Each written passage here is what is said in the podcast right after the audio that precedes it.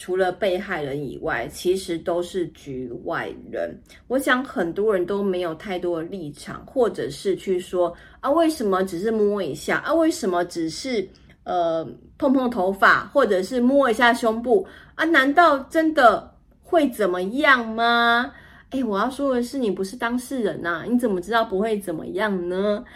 失败要趁早，人生会更好。大家好，我是你的好朋友念慈。欢迎来到失败学，学失败。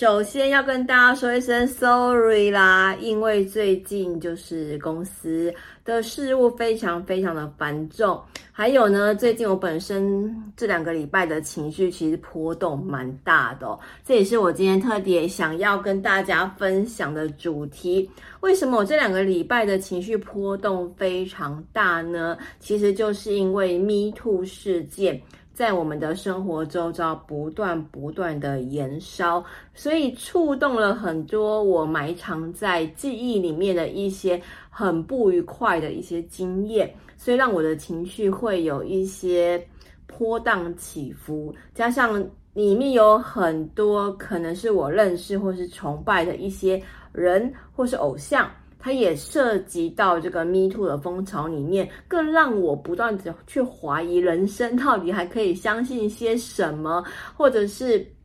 在看到了很多人对 Me Too 的一些评论之后啊，我也整个就是颠覆了我的三观，会觉得我们这样子做到底有没有意义？甚至是觉得说，诶，为什么要去检讨很多可能受伤害的一些人？所以今天我希望这一集。能够特别跟大家分享我对于 Me Too 事件的五个观点和想法。那也希望能够通过我的五个观点跟想法，去跟大家分享一些我最近的一些心路历程啦。好，今天录这一集的时候，其实是端午连假，那我跟我的孩子还有家人刚好来饭店里面旅游，但是因为就是觉得啊，连续两个礼拜没有录影跟录音，觉得自己很对不起大家，所以你看现在我的如果有看视频的人。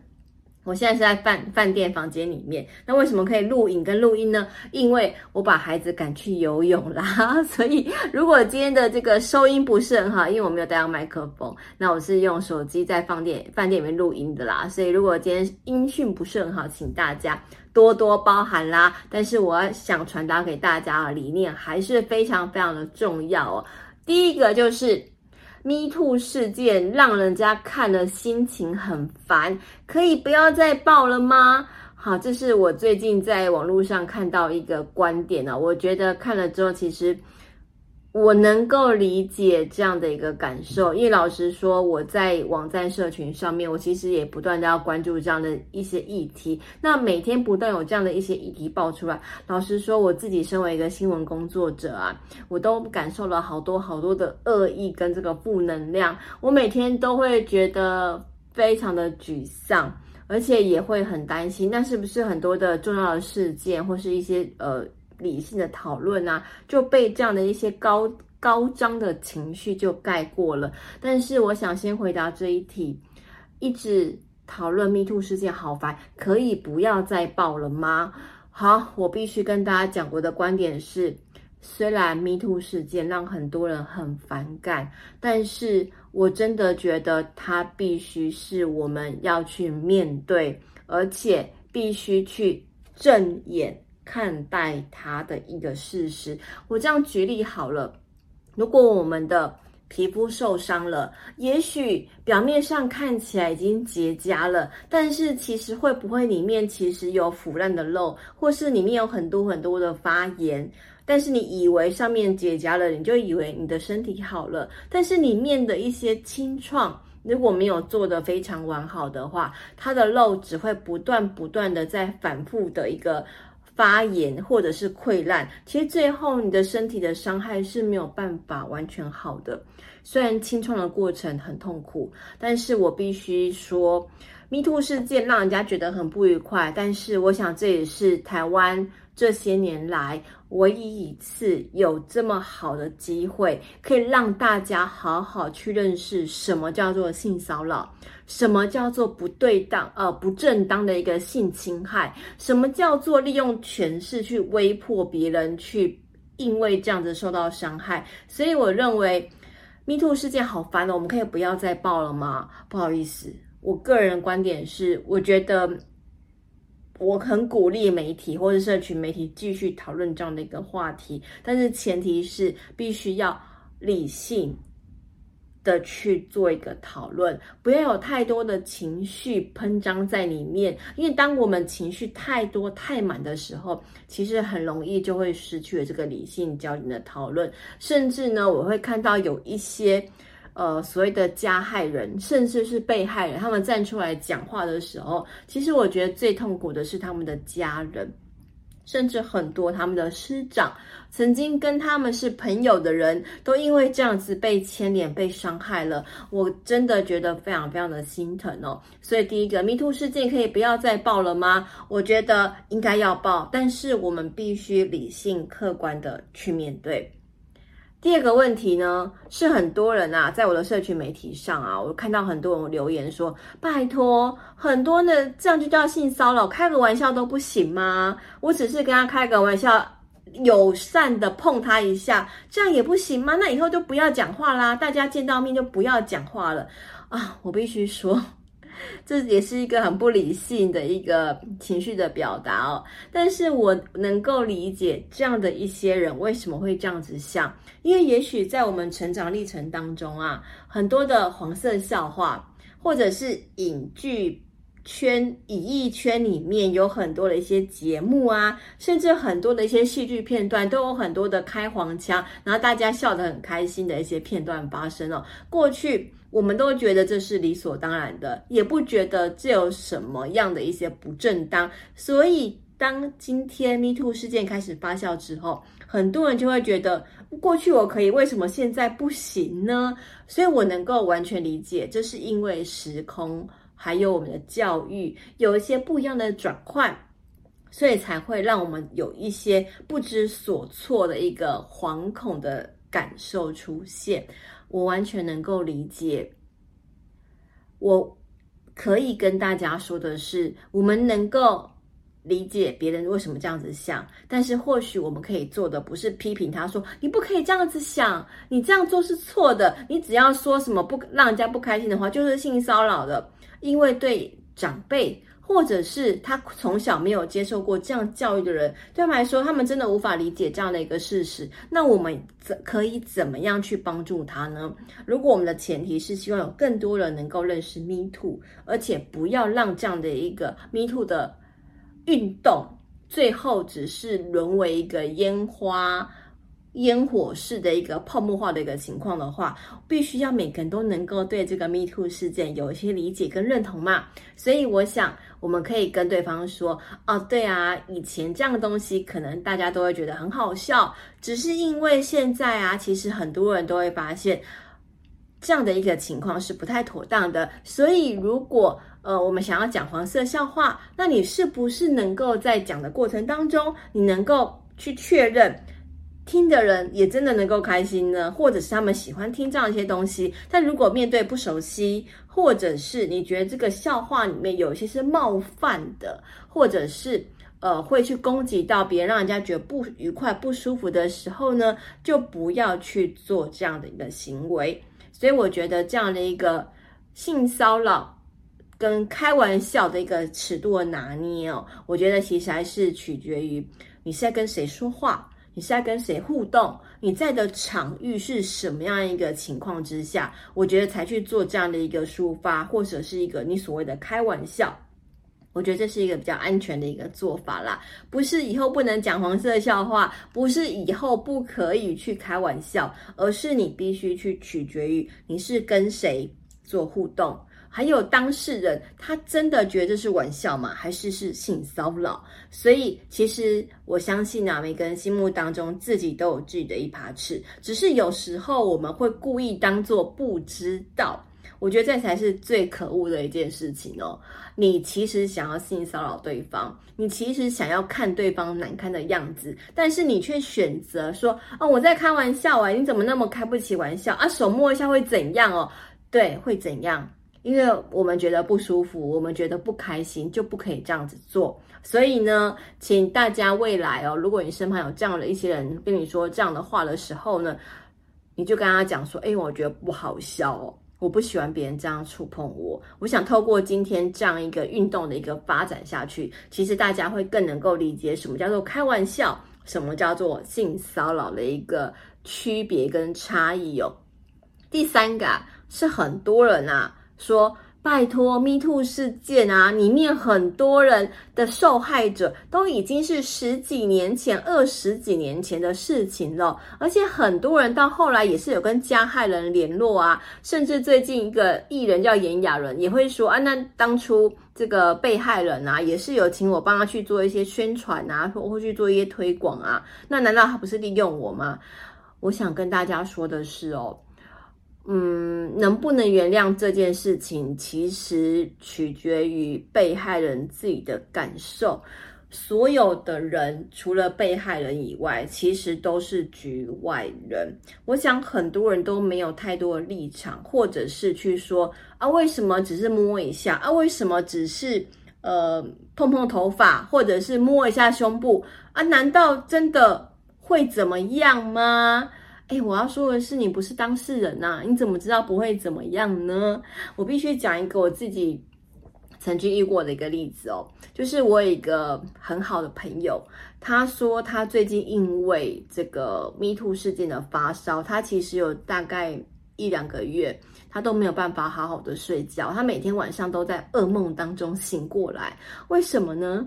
因为他五岁那一年曾经被房东带到暗处。用手指性侵他，五岁的孩子被房东性侵了。即便到今年他已经快要三十岁了，他依然清晰的记得这件事情。但是当年他告诉我他的爸爸妈妈，没有人相信他，甚至跟他说：“你不要乱讲话，因为那是我们的房东。如果你惹怒了他，我们没有房子可以住，怎么办？”于是，我这个好朋友，他必须每天看到这个用纸亲他的房东的时候，还要笑着跟对方打招呼，谢谢他租房子给他们一家人住。但是，这个伤痕永远永远都在他的心里面，他一辈子都没有办法忘记。我的另外一个好朋友，他在十岁那一年。被邻居的一个看起来很友善的阿伯跟踪了，而且也是试图脱去他的衣服，性侵害他。他告诉他的爸爸妈妈，一样没有人相信他，因为这个阿伯在街坊邻居的印象当中是一个温和有礼。总是义不容辞的公益形象，帮忙所有人的一个好邻居。但是只有我这个好朋友知道，只要每天上学、放学的时候，这个所谓大家眼中的好人，就会不断的跟踪他到暗处，甚至把他推到楼梯间，试图扯去他的衣服。这个十岁的小女孩每天都在这样的噩梦当中。上学、放学，直到后来他们好不容易搬家了，他的噩梦才逐渐、逐渐的淡忘。但是每到午夜梦回的时候，他就不断、不断的会被自己的噩梦痛哭醒过来。他没有办法理解为什么在十岁这样的年纪，他必须遇到这样的坏人，而且没有人相信他，甚至。有人跟他说：“就算是真的好了，那么多年过去了，你难道不能原谅他吗？”天哪，这对被害人来说啊，真的是一个更严重的伤害。对被害人来说啊，身体上的、心灵上的伤害，第一次来的是加害人。但是其实能够带给他们致命一击的，是他们的亲人、他们的朋友的反应。我做到很多的加害人，或是很多的被害人，其实最后会对这个被害人产生伤害的，都是他们的亲朋好友，他们的父母不愿意给他们最温暖的支持，甚至告诉他们：“你应该要忘记呀，难道不能和好吗？”尤其是加害人是自己的亲戚，甚至是父亲、爷爷的时候。总是有人为了家族的和谐，告诉他：“你要原谅对方啊，他都已经跟你说对不起了，为什么你不能原谅他呢？”啊，我每次看到这样的对话，或是我的朋友跟我分享这样的一个消息的时候，我都非常非常的难过啊。面对一个曾经在你的人生当中伤害你的人，你可能可以。告诉自己要勇敢的走出那一段伤害，但是不见得表示你必须被逼着原谅对方啊。所以呢，第三个问题就是为什么不能够原谅加害人呢？除非你是被害人，不然，我想我们没有任何一个人可以去跟被害人说你应该要原谅，因为自己的情绪。自己才是最主要的掌控者。我想，我们没有任何人可以去影响，或者是决定另外一个人必须要原谅所有的人。这是我第三个想要跟大家分享的一个观念哦。第四个就是，也有人跟我说啊，哎，念慈，那所以这个 Me Too 事件当中啊，反正只要你是被害人，你就是最可怜的、最值得同情的。那如果有人，是加害人，他也付出代价了，那也去跟大家说对不起了，或者是有人可能是被冤枉的呢？那怎么办呢？是不是今天只要你是被害人，或者是你只要说我被性骚扰了，我就可以去批评另外一个人，因为我是被害人，我是最大的。这个部分呢，我要分两个部分来说，就是第一个加害人。真的只要道歉就可以得到原谅吗？或者是会不会有加害人其实是被冤枉的呢？我要说，我相信这一波风潮里面一定有一些加害人可能是被冤枉的。所以我想说的是，加害人其实，如果你是一个无辜加害人的话，他们其实也需要亲朋好友的支持啊。不然，就算司法没有判他们死刑，但是他们的人格、他们的人生、他们的自尊，其实也等于在这个社会上已经被判定死亡了。所以，我希望我们在判定一个人是不是真的加害人的时候，也许我们更应该理智、客观，退一步想，去确认一下事实的真实。或者是是假的，不要太快的就去跟风，说一个人多糟多烂，试图去延上，然后把对方的祖宗八代挖出来。其实很多时候啊，很多人是被冤枉的，但是这样的一个在网络上被延上的足迹，可能会永远的留下来，最后造成这个可能无辜的加害人一辈子都洗不去的冤屈。所以，当我们在保护被害人的时候，我希望大家也能够试着去想一想：这些加害人是真的加害人吗？或者他们只是被冤枉的呢？我希望大家都能够更理智的去想一想。当我们在保护被害人的同时，也能够退一步去想，会不会有人是被冤枉的？我们必须要理智、客观。冷静的去评估每一件事情。好，在第五件事情呢，就是我想跟大家说啊，就是到底要怎么样去看待 Me Too 这件事情。我自己有三个我觉得必须要去了解的地方。第一个就是，到底什么叫做性骚扰？我们必须让我们自己有一个对性骚扰很明确的定义，不是说开玩笑叫性骚扰，也不是说我一定要性侵害才叫性骚扰，或者是我一定要摸到敏感的部位才叫性骚扰。其实很多时候，只要你让对方有一些言语上的不舒服，他可能就会构成性骚扰了，所以我觉得这是一个非常好的契机，让大家可以去更认识性骚扰的定义和构成。我想这是我们在这一波的 Me Too 风潮里面必须去学习和面对的一个课题。第二个是，我们应该要能够去。趁这个机会去理解被害人的一些想法。过去我们很多人都会说啊，被害人会被性侵或者被性骚扰，都是因为穿太少啊，或者是如果今天不是你去勾引对方，对方怎么可能来侵害你呢？不是这样子的，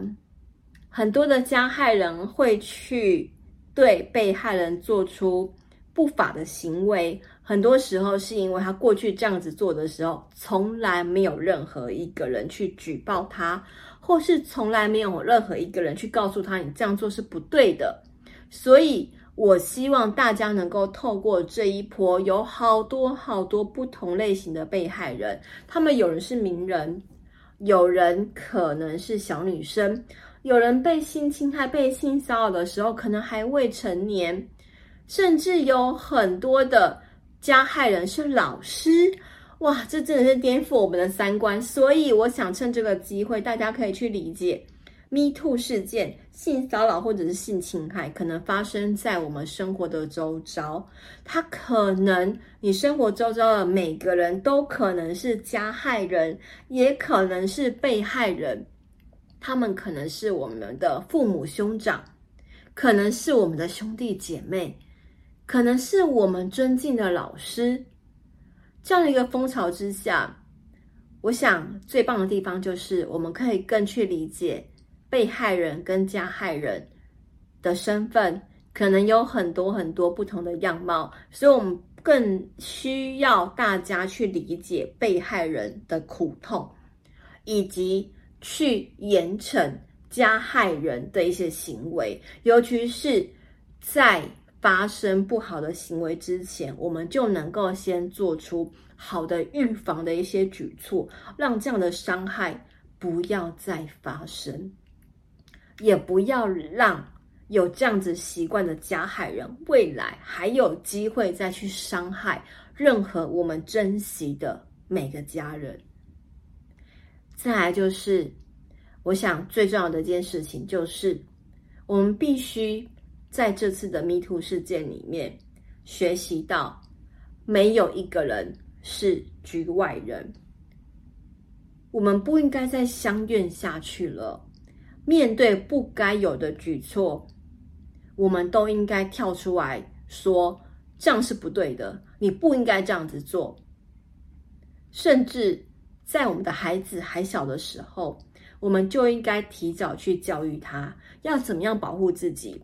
要怎么样让自己不要去伤害别人，这样才才才是这次的 Me Too 事件当中给我们最好的一个教育意义，而不是我们看完很多三色心的新闻跟所谓的性骚扰或性侵害的细节之后，我们觉得哇，好八卦哦，好好看哦。不是的，这不是这次 Me Too 事件，我觉得大家该学习的事情，而是我们该学习正确的。性骚扰的观念，我们该学习正确的怎么样向性骚扰行为说不。